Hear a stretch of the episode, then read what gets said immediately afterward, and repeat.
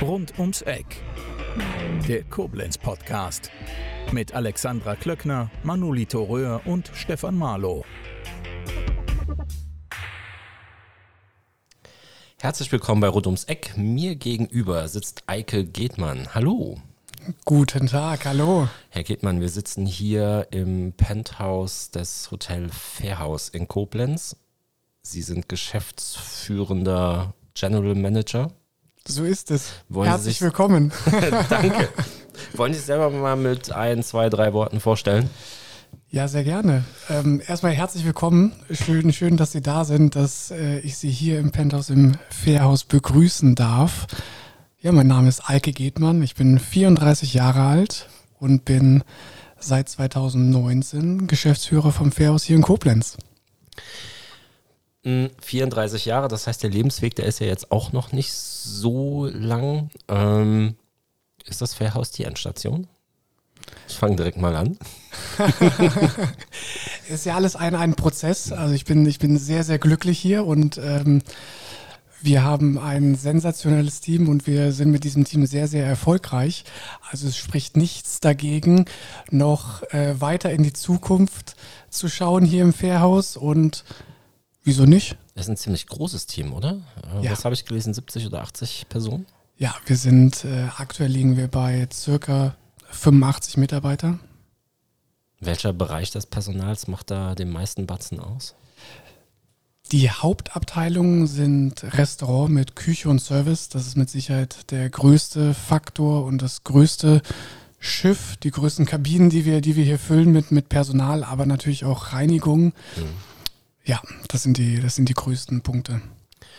Da gab es ja ein paar Stationen vor Koblenz. Da war München, da war St. Moritz, da war Bahrain. Ähm, erzählen Sie mal ein bisschen was über den Weg.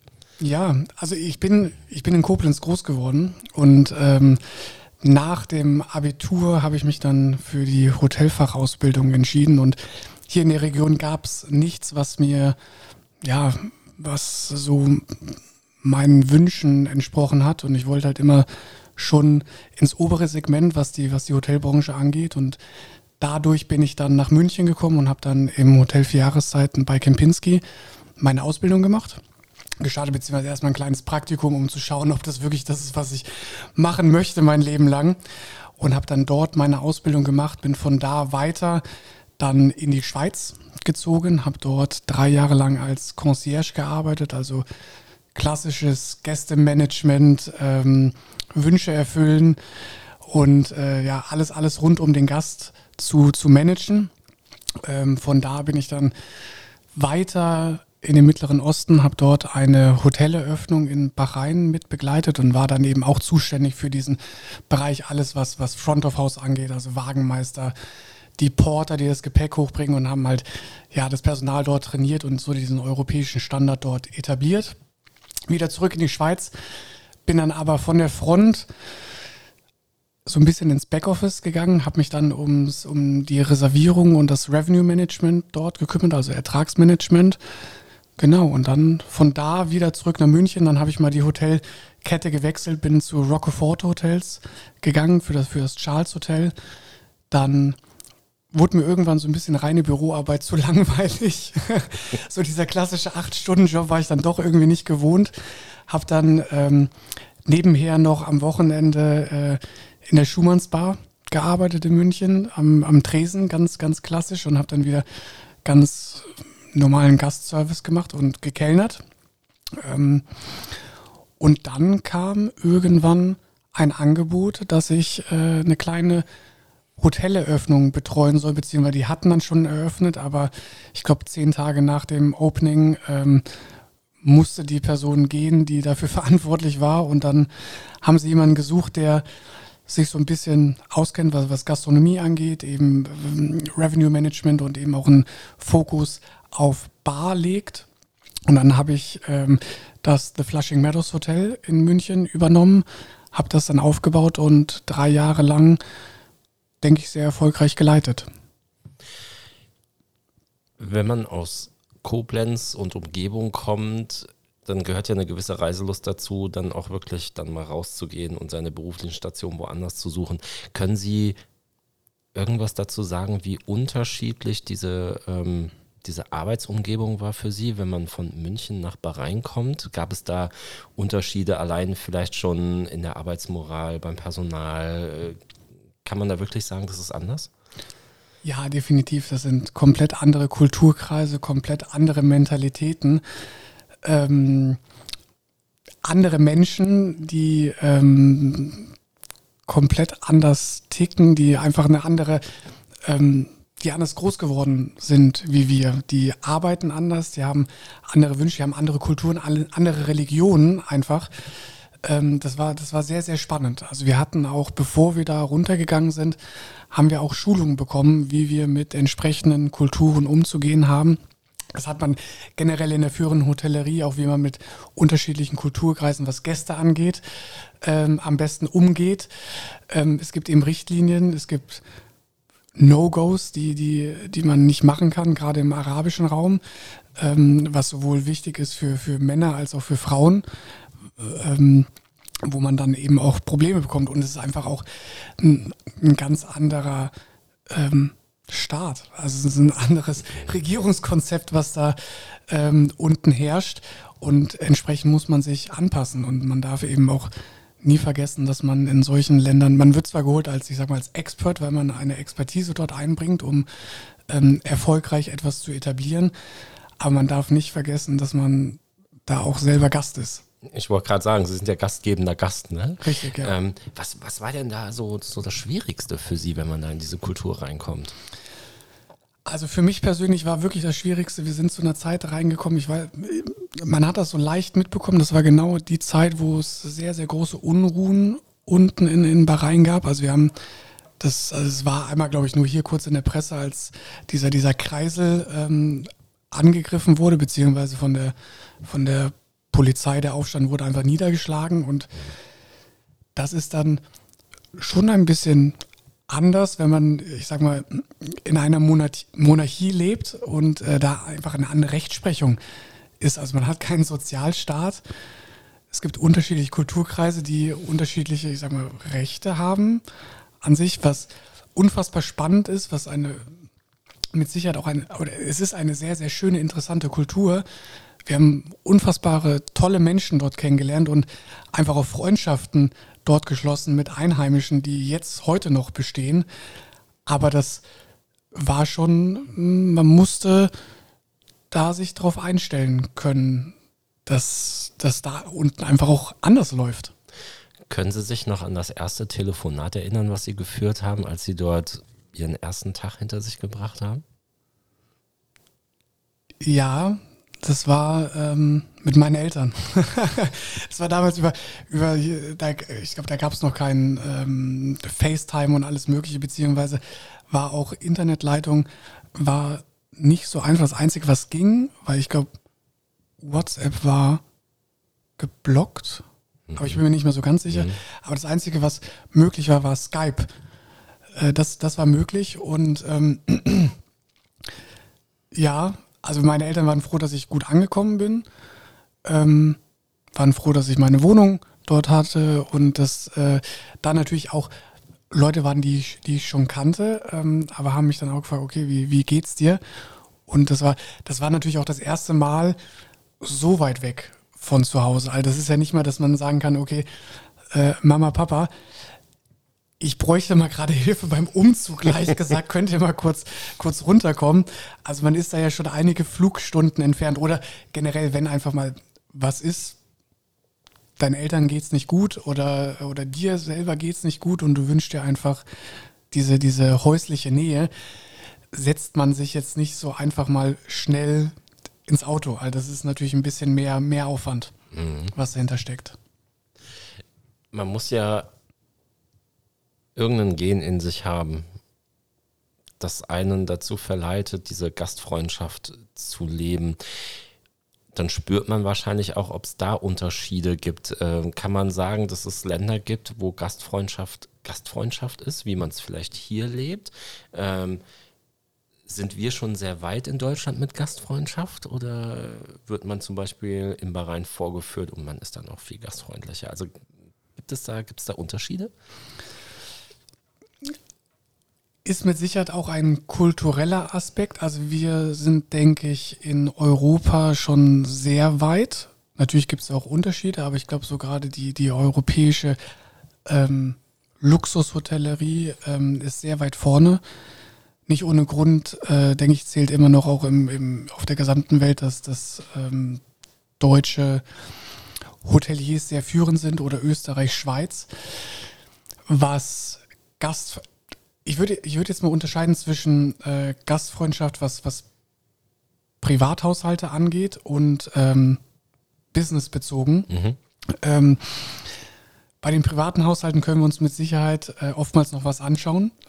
bei, bei vielen ähm, anderen Kulturen, die ähm, ganz, ganz wenig haben, aber alles teilen und niemals irgendwie geizig sind oder ähm, einen Fremden nicht in ihr Haus reinlassen. Also diese, ja, diese, diese Familientradition ist mit Sicherheit in, in anderen Ländern noch stärker ausgeprägt als in Deutschland oder, oder in Europa insgesamt, aber was, was die Hotellerie angeht, was Gastfreundschaft, also was die, die berufliche Seite angeht, sind wir mit Sicherheit sehr, sehr weit vorne. Aber wir müssen, andere ziehen nach, definitiv. Also es gibt ganz viele, die sich eben sehr schnell ganz viel abschauen, wie man sowas natürlich auch professionell macht. Aber vom ähm, kulturellen Aspekt sind wir auch mit Sicherheit ein Maßstab. Mhm. Wann war denn klar für Sie, dass es für Sie in die Hotellerie geht? Boah. Ich glaube, da gab es so, so zwei Momente. Ähm, einmal, ich, ich, ich habe einmal meine, oh, wie alt war ich da? Ich glaube 15. Ich habe da äh, meine Eltern bzw. meine Mutter gefragt, ähm, ob ich mehr Taschengeld bekomme. und dann hat meine Mutter knallhart gesagt, ja, dann geh arbeiten, mach so wie deine Mutter früher und geh in der Gastronomie arbeiten, da verdienst du Geld. Ähm, habe ich gesagt, ja, okay, mache ich. Ähm, und ähm, also ich, ich, hatte das große Glück, dass meine Eltern mit mir ähm, viel verreist sind, dass ich schon immer äh, viele Kulturen sehen konnte und die mich auch immer mitgenommen haben und da auch einen ganz großen Wert drauf gelegt haben, dass ich äh, die Welt sehe und verschiedene Kulturen sehe. Und also mein Vater hat mir auch ganz viel äh, erklärt. Er hat auch immer ganz, ganz großen Wert darauf gelegt, dass ich ähm, auf ein altsprachliches Gymnasium gehe und ähm, Latein lerne. Und äh, klar, also er, er, war Mediziner gewesen. Ähm, hat sich mit Sicherheit auch gewünscht, dass ich vielleicht diesen, diesen auch diesen beruflichen Weg ähm, einschlage, was dann, was aber nichts für mich war, was wir, was wir beide erkannt haben. Ähm, aber das war so der Moment, als wir auch einmal in einem Hotel waren. Das war das, war das Taschenberg Palais in, in Dresden. Das war, ich glaube, ja, weiß nicht, was das für ein Aufenthalt war. Auf jeden Fall war ich noch relativ jung und ich glaube, meine Eltern waren eingeladen irgendwo und ich bin auf dem Zimmer geblieben.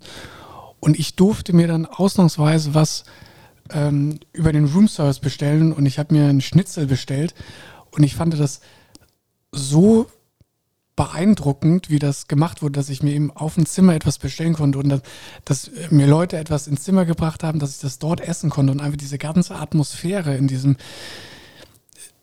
in diesem Hotel, das, das habe ich einfach so aufgesogen und ich finde, diese, diese,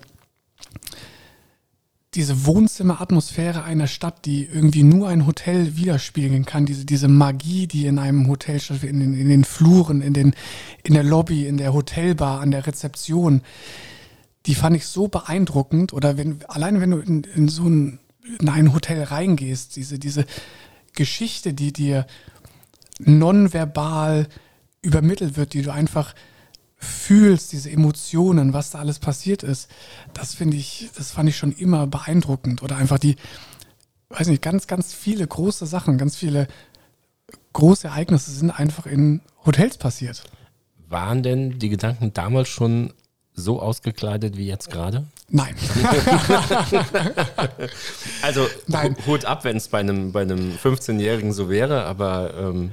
ich glaube, nein, nein, definitiv. Also im Na ich denke, im Nachhinein hat das, hat das auf jeden Fall was ähm, mit mir gemacht, aber diese, dass ich so beeindruckt wurde, dass das so, ähm, dass ich, ich sag mal, dass, dass Hotellerie und Gastronomie sich einfach so in meine DNA eingebrannt hat, dass ich, ähm, dass es einfach mein, mein Lebensziel geworden ist. Das hat schon was mit mir gemacht. Also da war der Gedanke an die Schönheitschirurgie schnell weg. Ähm, lustigerweise, ich glaube, das habe ich nicht erzählt. Ich habe immer gesagt, also wenn ich Medizin mache, dann mache ich Schönheitschirurgie.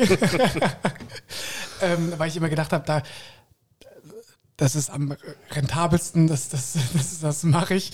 Ähm, ja, der war, der, ich habe den Gedanken später nochmal aufgefasst. Ich habe dann äh, tatsächlich auch ein Praktikum gemacht, damals hier im, im Bundeswehrzentralkrankenhaus. Ähm, aber als ich dann ähm, im OP auch einmal umgefallen bin, habe ich dann gesagt, okay, vielleicht soll ich das lieber nicht machen. Was war der Moment? Was hat da den Unfall bewirkt? Ich weiß es der nicht. Der Geruch? Also, ich glaube, der, ähm, der Geruch, also ich weiß nur, dass es, dass es hier Thoraxchirurgie war mhm. und es muss auch so eine Galle entnommen werden und das ist ja jetzt nicht so appetitlich.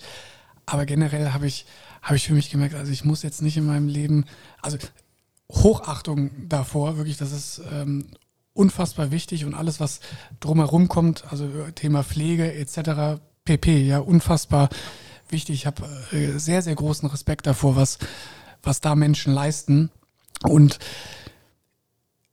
auf der einen Seite würde ich es mir vielleicht auch wünschen, dass ich, ich sag mal so, humanitär ähm, helfen könnte und sowas machen könnte und erfolgreich darin wäre, aber ja, jemanden aufzuschneiden ist und also diese, diese Verantwortung für ein Menschenleben zu tragen, finde ich sehr groß. Und ich glaube, als ich mich hätte dafür entscheiden müssen, war ich noch nicht reif genug, um mir dieser Verantwortung bewusst zu sein. Sind Sie ein Mensch, der mehr die positiven Momente braucht? Ja. Dann ist es wohl schöner im Hotel, oder? Ja, mit Sicherheit. Also die, die, also die Gästebegegnung, da zehren Sie wahrscheinlich von, oder? Ja, also ich, ich bin mit Sicherheit ein Typ Mensch, der ähm, Feedback benötigt und natürlich auch ähm, schönes Feedback benötigt. Und es gibt wenig Branchen, wo man so schnell, so schnelles Feedback bekommt. Und vielleicht macht das irgendwie süchtig. Mhm. Irgendwie, also vielleicht auch jemand wie, ich sag mal, wie ein Rockstar, der auf mhm. der Bühne steht und den Applaus liebt macht das ja auch was mhm. mit dir. Und wenn man relativ schnell merkt, okay, das, was ich da mache, da bin ich ganz gut drin und das, das macht mir auch Spaß, das, das erfüllt mein Herz und meine Seele, mhm. dann, ähm, ja, ich weiß nicht, ob es eine Sucht ist vielleicht sogar, dass der Tank relativ schnell mhm. wieder leer wird und dann wieder aufgefüllt werden muss. Vielleicht, aber müsste man vielleicht mal einen Psychologen dazu holen, der da sein, sein Feedback zu geben kann. Hm, apropos Tank, wie sicher ist denn so ein Whirlpool hier im fünften Stock? Sehr sicher. ähm, der Papa, Sie sagten, der war Arzt. Ja. Was hat er denn gemacht? Mein Vater war Gynäkologe. Okay. Da haben dann aber wahrscheinlich weniger Gespräche stattgefunden am Frühstückstisch über dieses Fach, oder? Ähm, also eher äh, abends. Also äh, wir, wir haben zwar immer zusammen gefrühstückt, ähm, aber das ging immer schnell, weil mein Vater dann in, mhm. in die Klinik musste, in den Camperhof und ich eben in die Schule gegangen bin. Und ich bin auch kein Morgenmensch, der morgens so viel reden möchte. äh, von, dann, von daher eher abends. Also wir haben, wir haben in der Familie immer jeden Abend zusammen gegessen. Das war ähm, immer sehr, sehr wichtig, also beziehungsweise war so ein ungeschriebenes Gesetz auch da waren, ähm, ja, natürlich, ich glaube, jeder nimmt ein Stück seiner, seiner Arbeit und seines Berufs nach Hause, aber nie was äh, Details angeht. Also geht nicht. Also ich äh, wurde jetzt nicht informiert, wer, äh, also ich bin mit Sicherheit äh, aufgeklärt, definitiv. Und ähm, äh, ich habe mit Sicherheit Informationen über den, über den weiblichen Körper bekommen, die du vielleicht vorher nicht bekommen hast. Ähm, äh, kann, kann manchmal schön sein, kann nicht schön sein. Ähm, aber was, was mich da immer so faszinierte, warum mein Vater das gemacht hat. Und dass er eben, als er sich dafür entschieden hat, hat er gesagt, ich möchte eben das Gesamtbild betrachten. Also ich möchte eigentlich helfen und diese Passion ausleben von Anfang, von der Geburt bis zum Ende und nicht nur ein Teil, kleiner Teil von dem großen Ganzen sein. Gibt es irgendwelche schlechten oder schrulligen Eigenschaften eines ihrer Elternteile, die sie übernommen haben, wo sie heute drüber lachen? Ach Mensch, das ist wieder Vater. Ja. ähm, ich glaube, ich habe ich hab sehr viel von meinem Vater. Also ähm, äh, mein, mein Vater ist leider letztes Jahr verstorben. Ähm, ich glaube, also was, was sehr, sehr schön ist und was unfassbar beeindruckend und sehr, sehr zufriedenstellend auch ist, dass ähm, viele sagen, die mich hören, ich sage mal am Telefon oder sowas, die sagen, okay, das ist unfassbar, du, du hörst dich wie dein Vater an. Und das, das finde ich unfassbar beeindruckend, was, was Gene mit dir machen mhm. können, dass du so viel auch von deiner Art und Weise, also auch gerade meine Mutter sagt, sowohl im Positiven als auch manchmal im Negativen, du bist wie dein Vater. Ähm, ja, im Detail. Also ich glaube, alle, alle, die mich, mich sehr privat kennen, die, die können die Frage sofort beantworten, können mit Sicherheit eine Liste aufführen, okay, das hast du von deinem Vater, das hast du von deinem Vater. ähm, und äh, natürlich habe ich auch mit Sicherheit genauso viel von, von meiner Mutter. Ähm, aber ich glaube, der, äh, ich sag mal, der, der Genpool ähm, der Getmannschen Seite ist ähm, stark ausgeprägt. ähm, was ist so die, war die schönste Nachricht in den letzten zwei Monaten für Sie? ähm, also es gab, ähm, es, es, es, gibt, es, es gab gute und es gab, gab mit Sicherheit auch schlechte, aber ähm, ich sag mal, die beruflich äh, schönste Nachricht war natürlich, dass äh, ich ausgezeichnet wurde als äh, Next Generation Hotelier des Jahres ähm, vom Handelsblatt. Das war natürlich äh, die absolute Krönung und äh, schönste Nachricht, die ich in meiner beruflichen Karriere ähm, erhalten habe. Also die Bestätigung, dass das, was wir, was wir hier im Fairhaus mit dem gesamten Team ähm, erreicht haben über die letzten Jahre, die, die Vision, die wir haben, ähm, die, wir, die wir geteilt haben und wofür wir einfach in dreieinhalb Jahren unfassbar viel für getan haben, viel investiert haben, viel ähm, ja auch geopfert haben und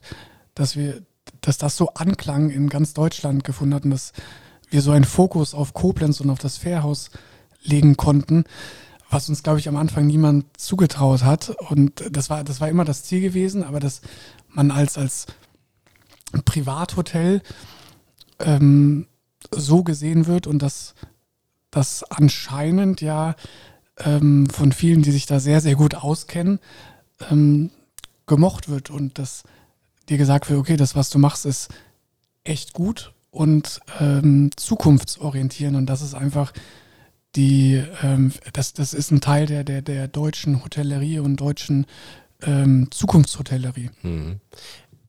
Wie wird denn sowas bemessen? Wie, also eine ja. Jury braucht ja irgendeinen Maßstab, um zu sagen, Mensch, der Herr Gehtmann, der macht das super.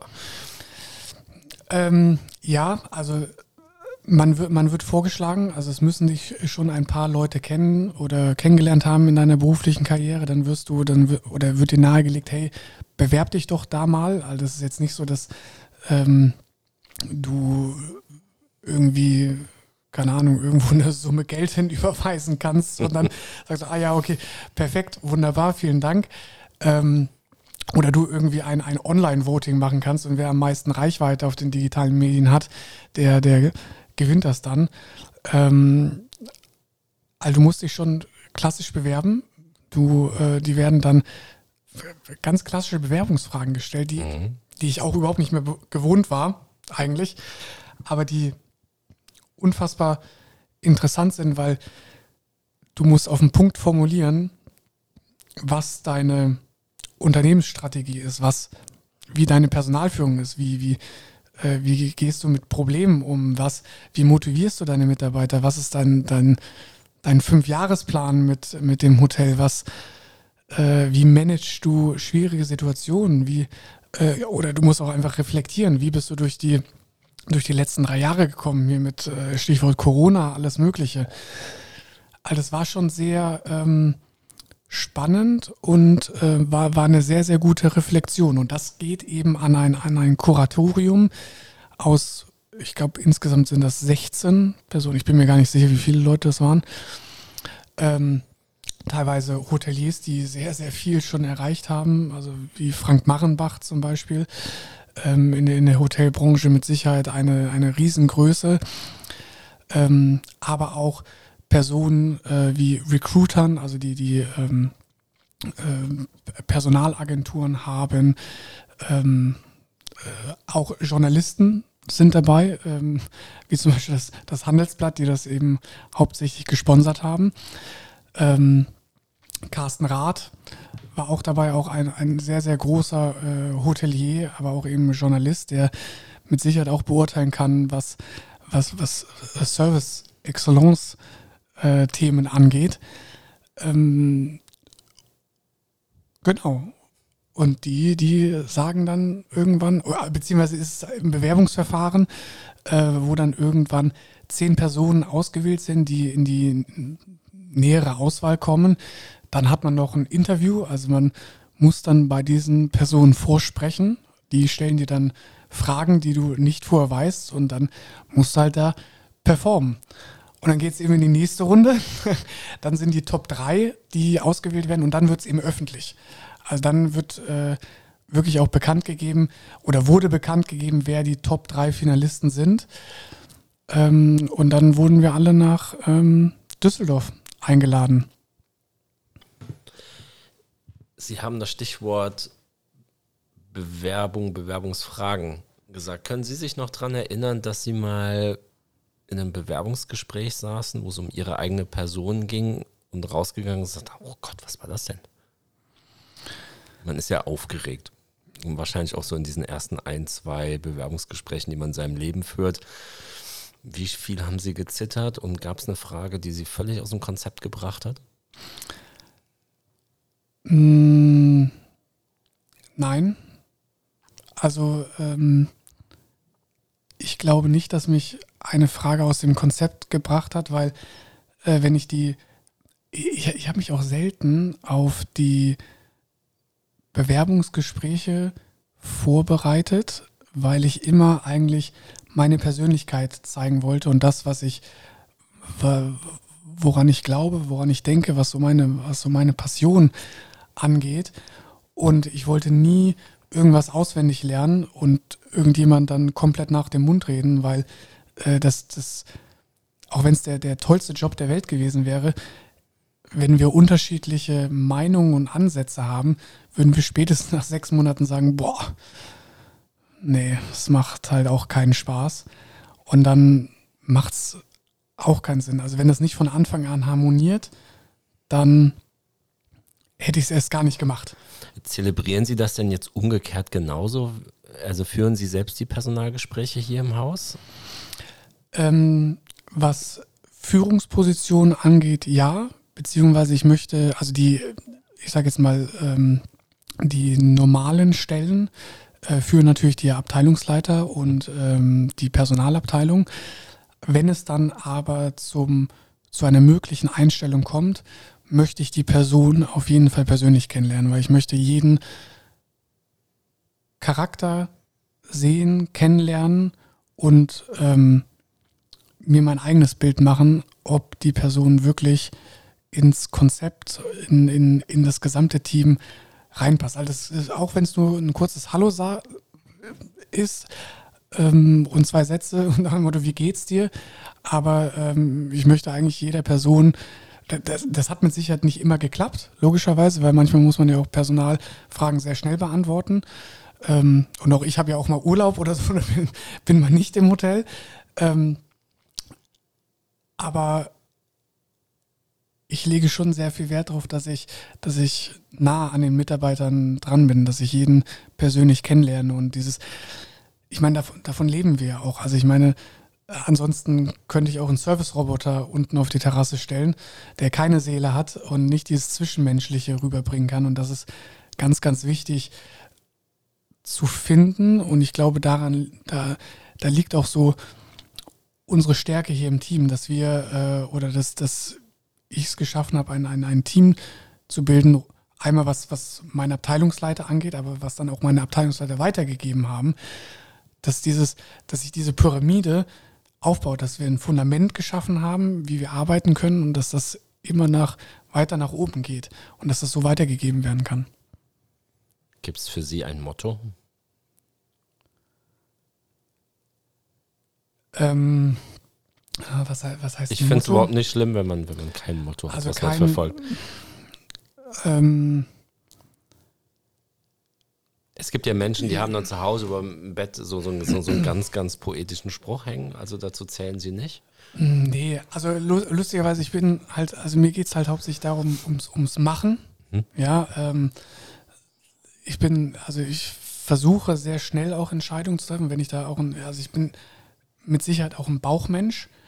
Ähm, das kann dann auch mal gegen die Wand fahren, aber äh, ich habe es ausprobiert. Also ich bin eher, eher, ich sag mal so, der Handwerker, was das angeht. Also ich mache mir nicht, äh, ich denke auch drüber nach, natürlich, weil wir auch, ich, also wir haben ja auch eine Verantwortung, hier eine unternehmerische Verantwortung, aber ähm, ich versuche vieles auch auszuprobieren, ob es wirklich klappt, wenn man so die Idee hat oder das Gefühl hat, okay, dass das, das funktioniert, dann geht man tiefer in die Materialien, prüft das und dann legt man los. Und wenn das, wenn die erste Prüfung gegeben hat, dass das, dass das wirtschaftlich Sinn machen kann und kein, kein Riesenrisiko dabei rauskommt oder dass es die Insolvenz bedeuten würde, mhm. ähm, dann, dann mache ich das und setze da aber auch 100 Prozent rein und bin dann aber auch sehr fordernd. Also ich glaube, ich bin in, in den Prozessen äh, gerade was, was, was, ja, in den Projektprozessen äh, bin ich sehr schnell und sehr stringent und habe auch sehr langfristige Situ ähm, Visionen, was das angeht und denke meistens automatisch drei Schritte weiter. Ähm, was manchmal auch ein bisschen schwierig ist, alle anderen mitzuziehen. Mhm. Ähm, aber anscheinend funktioniert es ja, sonst würde nicht mein Führungsteam seit drei Jahren mit mir zusammenarbeiten. Gab es im Rahmen Ihrer Laufbahn schon mal die Momente, dass vielleicht ältere Angestellte Probleme mit Ihnen hatten? So, was will der junge Typ mir jetzt hier erzählen? Oder konnten Sie das dann mit, mit der Kompetenz, die Sie schon gesammelt hatten, dann recht schnell wieder wettmachen? Ähm, also es hat ich muss tatsächlich sagen, es hat nie jemand äh, wirklich geäußert. Ähm, wir haben, also es gibt viele Mitarbeiter, die älter sind als ich, aber es, da ich eben auch so eine Hands-on-Mentalität pflege, also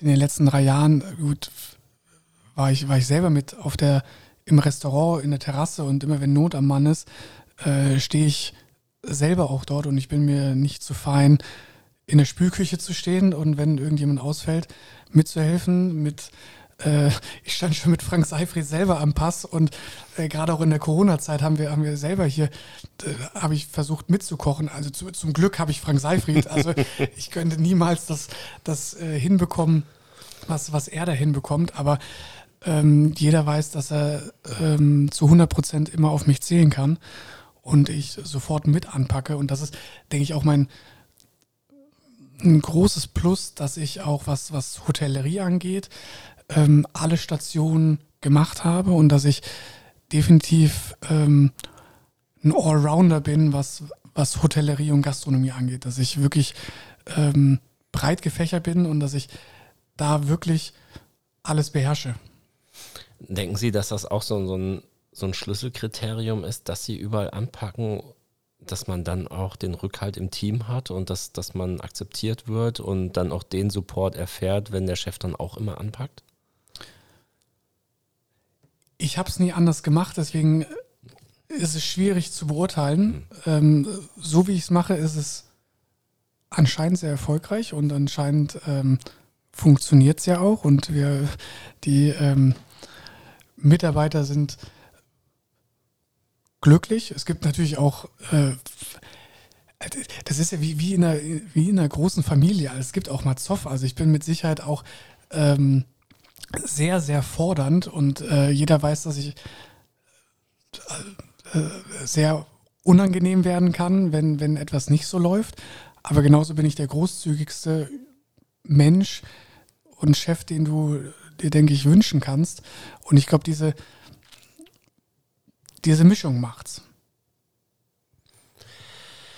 Mhm. Haben Sie so ein, so ein inoffizielles Buch der skurrilsten Wünsche der Gäste? ähm, lustigerweise ähm, habe ich immer schon gesagt, ich muss eigentlich mal diese ganzen Geschichten, skurrile Gastanfragen sammeln. Habe ich auch teilweise gemacht. Ähm, vielleicht kann man daraus irgendwann mal ein Buch machen. Ich weiß es nicht. Ähm, aktuell ist mein Motto ähm, Sch Schweigen ist Gold. Nein, ich glaube, in der Hotellerie, wir, wir, da ich eben auch lange als Concierge gearbeitet habe und mit Sicherheit sehr, sehr skurrile Anfragen hatte, ähm, ist es, denke ich, auch sehr, sehr wichtig, dass man immer ein gewisses Maß an Diskretion hält. Es gibt ähm, andere äh, Hoteliers, die, die das nicht so pflegen, aber ich möchte eigentlich, dass alles, was im Hotel passiert, hier bleibt und ähm, es ist schön, in Erinnerungen zu haben, äh, als dass das irgendwie raus an die Presse. Die, die, die, Frage ist ja auch immer, was ist denn eigentlich skurril? Es ist ja immer vom Standpunkt abhängig. Und ähm, da stellt sich mir auch die Frage, ne, sehen Sie sich eher als Wünscheerfüller oder als Dienstleister in dem Moment? Weil wenn Sie, ich sag mal, als Hotel, als Wünscheerfüller gelten, dann ist es ja erstmal zweitrangig, was die Person will. Und wenn es jetzt eine Ziege auf dem Zimmer ist, ist es eine Ziege. Wenn sie es möglich machen können, machen sie es möglich. Ähm, so schätze ich das jetzt mal ein. Ne? Ja, also ich glaube, es ist ganz wichtig, also man, also wir, wir, wir sind keine Wünscheerfüller. Also okay. das ist, äh, es gibt auch definitiv das Wort Nein weil alles, was, ich sag mal, rechtlich ver verboten ist oder gesellschaftlich äh, nicht so unbedingt akzeptiert ist. Also da muss ich einhaken, das ist dann schon vorgekommen? Ähm, ja. Keine Details, aber das. Nein, das, also gibt es alles schon, ja. aber äh, Ziege auf dem Zimmer und alles habe ich auch schon erlebt. Das ist, das ist nicht wahr.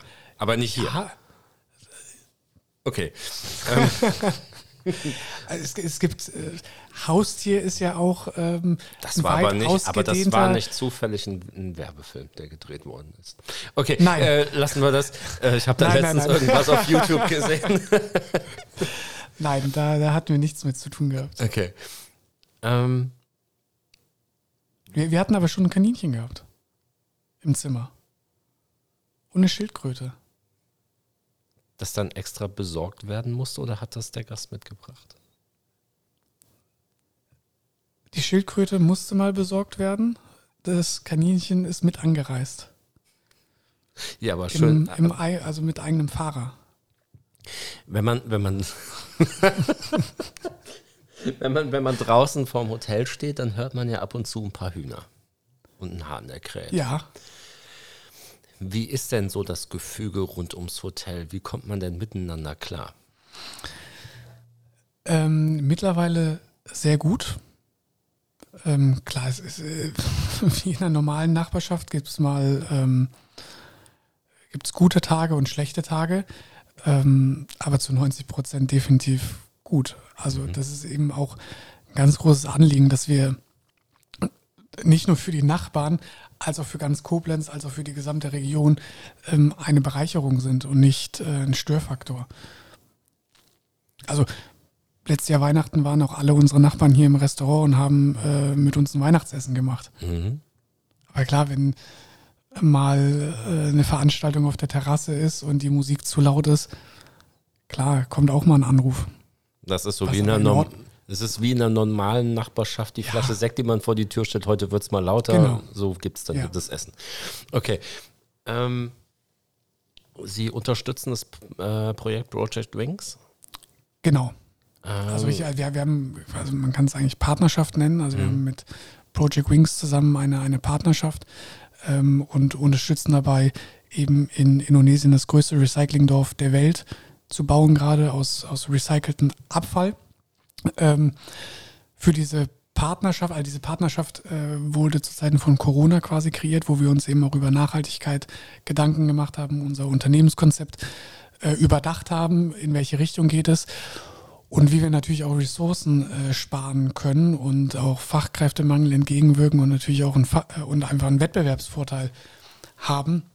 Und in dem Zusammenhang haben wir zusammen ähm, mit Project Wings beziehungsweise äh, mit dem Marc von mit einem der Gründer haben wir uns überlegt, okay, was, was, was können wir machen, um einfach der gesamten Branche auch was Gutes zu tun ähm, und haben dann in dieser Idee, also wir sind auch privat befreundet äh, lange äh, und haben uns dann überlegt, okay, der, der, einer der größten Faktoren ist eben die Zimmerreinigung, was können wir da machen? Und es gab bis dato eigentlich keine smarte und simple Möglichkeit, die Zimmerreinigung abzubestellen und sowohl dem Hotelier als auch dem Gast was Gutes zu tun und haben dann ähm, zusammen ähm, eine App-Applikation geschaffen, um hier im Fair aus die Zimmerreinigung abzubestellen. Ähm, womit wir auch den Innovationspreis der Tourismusbranche in Rheinland-Pfalz erhalten haben letztes Jahr. Und mittlerweile ist das eben ein, ein Konzept, was ähm, kostenfrei in mittlerweile, glaube ich, 36 anderen Hotels etabliert wurde, was wirklich fantastisch ist, weil wir etwas schaffen konnten, ähm, um der Welt etwas Gutes zu tun, dem Unternehmer was Gutes zu tun und dem Gast ein, ein geiles Erlebnis zu schaffen und dass das ähm, in der Hotelbranche so Anklang findet und einfach große Namen wie zum Beispiel das Schloss Elmau ähm, oder das Orania in Berlin oder das Excelsior Ernst in, in Köln ähm, mit, mittlerweile äh, da mitmachen und eben diese, diese nachhaltige Revolution immer weiter nach vorne treiben und es so schaffen, dass Umweltschutz gesellschaftsfähig wird. Gibt es denn da schon mittlerweile eine stabile Zahl an Gästen in Prozent, die auf ihre Zimmerreinigung verzichten? Ja, also wir haben jeden Tag mit Sicherheit zwischen 25 und 40 Prozent der Gäste, die das in Anspruch nehmen. Denken Sie, das hat dann eher damit zu tun, weil sie die Zimmerreinigung sowieso jetzt nicht notwendig empfinden? Oder ist es, ist es eher der Eingriff in, in die gemietete Privatsphäre, dass man sagt, ach nee, ich will das eigentlich sowieso nicht, dass jemand in mein Zimmer kommt, meine Sachen liegen darum. Haben Sie da eine Vermutung? Menschen sind so individuell, also jeder wird da seinen Grund haben. Und wenn dieser Grund dazu beiträgt, dass wir wirklich was Gutes tun können, ist es auch vollkommen egal, ob es nur die Privatsphäre ist oder mhm. ob äh, der Gast keinen Bock hat, dass wir das Zimmer betreten oder dass er es aus reinen Nachhaltigkeitsaspekten macht oder ähm, was auch immer. Mhm. Oder weil, weil er es einfach cool findet, was, was wir machen. Ja. Das kann ja auch einfach mal sein, dass es einfach sympathisch ist. Kriegen Sie denn dazu denn auch mal irgendwie von, von den Gästen ein Feedback? Ja. Durchweg positiv. Ja. Mhm. Weil, aber weil es eben auch einfach funktioniert. Feedback ist ja auch immer so ein Thema. Ist man in Ihrer Position geneigt, manchmal in diese Bewertungsplattform reinzugehen und zu gucken, was die Leute da schreiben? Oder denkt man sich, ach, um Gottes Willen, nee, heute nicht? Nein, das, ist, das gehört zu unserem täglich, also es ist nicht mehr wegzudenken. Mhm. Also es ist ähm, täglich Brot für uns, das ist Teil unseres ähm, des Unternehmensablaufs. Mhm. Definitiv. Das ist natürlich auch, diese, dieses generell Community Management und alles, damit muss man sich auseinandersetzen. Wenn man das nicht macht, dann ähm, geht man nicht mit der Zeit Und das ist äh, strategisch sehr, sehr problematisch. Also je, jeder, der sich nicht um, um seine Bewertungen und seinen digitalen Content kümmert, ähm, würde ich raten, schleunigst damit anzufangen. Inwiefern ärgert Sie das persönlich, wenn da mal wirklich eine, eine, eine schlechte Bewertung reingeht?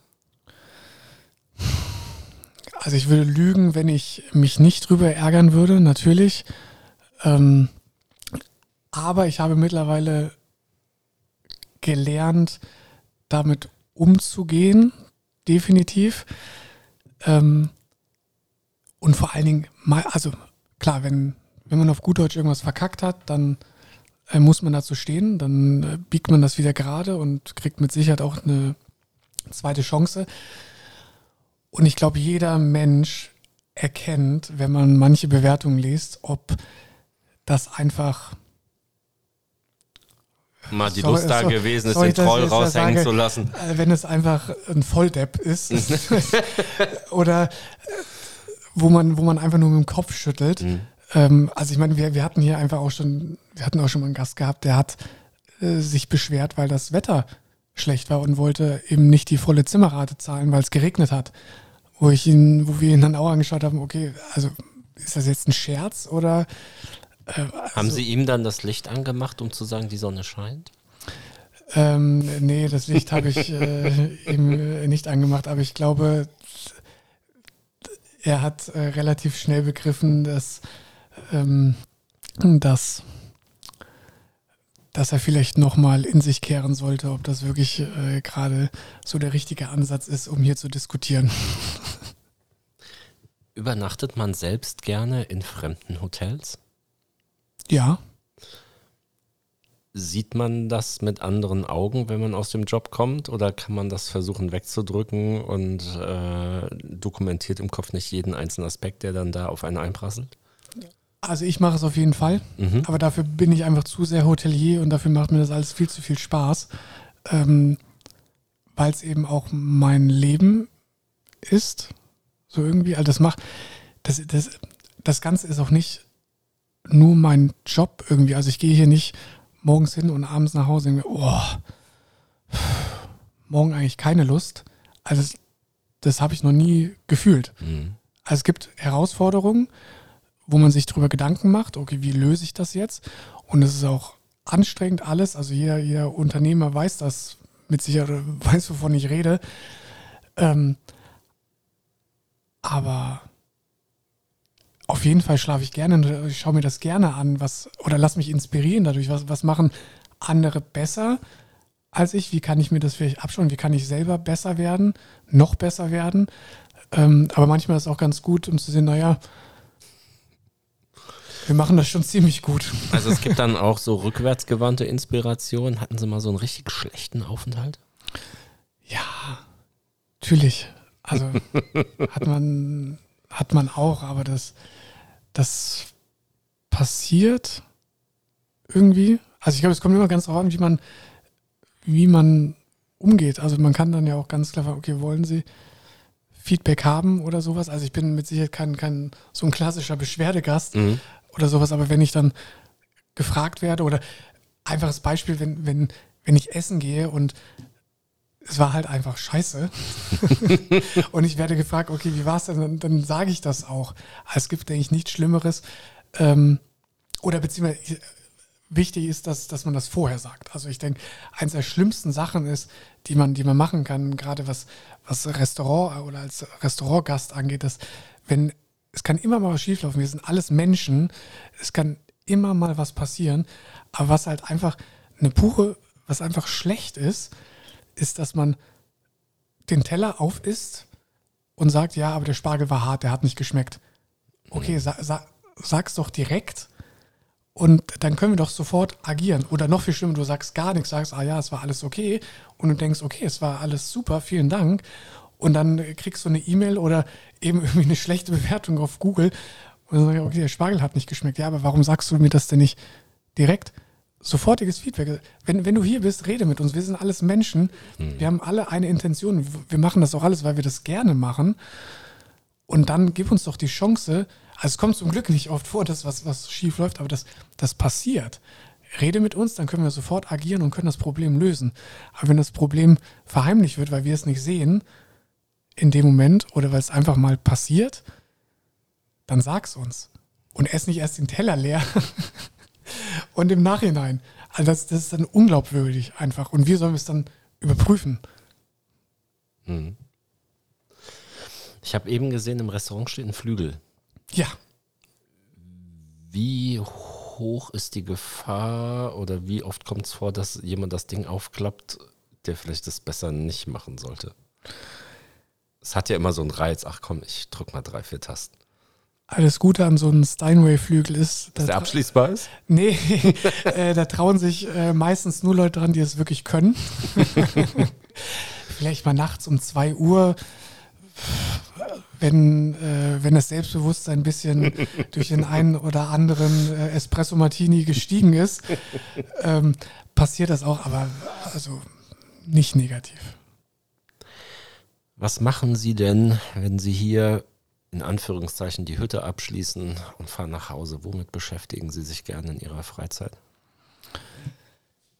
Ähm, natürlich mit äh, äh Familie natürlich, also auch also ich, ich reise auch unfassbar gerne, ähm, äh, befasse, befasse mich damit und ähm, tatsächlich auch einfach viel mit Projekten, die wir, die wir anstoßen und also ein ganz, ganz großer Teil meines Lebens ist eben die, die Hotellerie, Gastronomie, das Unternehmerdasein. Mhm.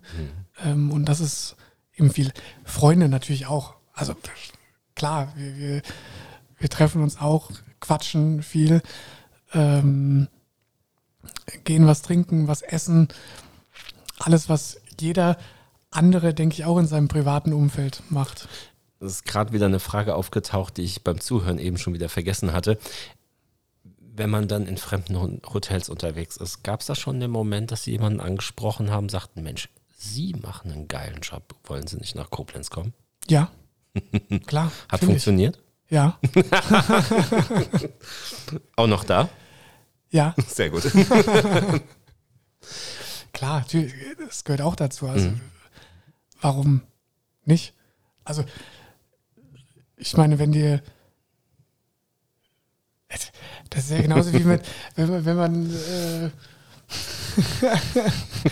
wenn man, wenn man durch die, wenn ich im Café sitze oder sowas und jemand natürlich einen guten Job macht. Also ich, ich würde jetzt nicht bei, bei äh, jemand aktiv abwerben, das, das macht man einfach nicht. Mhm. Aber ähm, wenn man ins Gespräch kommt, klar, oder also es geht noch nicht mal darum, jemanden abzuwerben, aber wenn jemand wirklich einen richtig guten Job macht, dann sag es der Person. Dann mhm. sag ihr, hey, das ist einfach richtig gut, mach so weiter. Das ist super, super schön. Mhm. Weil das wird einfach auch oft vergessen. Ja.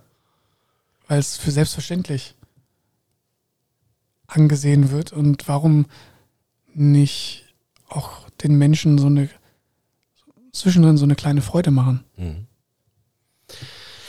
Letzte Frage. Ihr Leben in 15 Jahren, wo sehen Sie sich? ich habe ähm, ich habe noch nie einen 15, 10 oder 5 Jahresplan gemacht, weil das Leben hat so viele Facetten und keiner weiß, was morgen passiert, in den nächsten 24 Stunden passiert. Wichtig ist, dass man sich auf die Ereignisse, die kommen, dass man darauf reagiert und da sehr positiv drauf reagiert und immer weitermacht. Deswegen mache ich nicht so einen Plan und ähm, kann offen und ehrlich sagen, ich weiß es nicht, ähm, weil ich nicht weiß, was in 15 Jahren ist. Sehr gut. Dann bedanke ich mich für Ihre Zeit, Herr Gebmann. Äh, war total schön, mit Ihnen hier im Penthouse zu sitzen. Vielen Dank, schön, dass Sie da waren. Vielen Dank fürs Zuhören. Bis demnächst.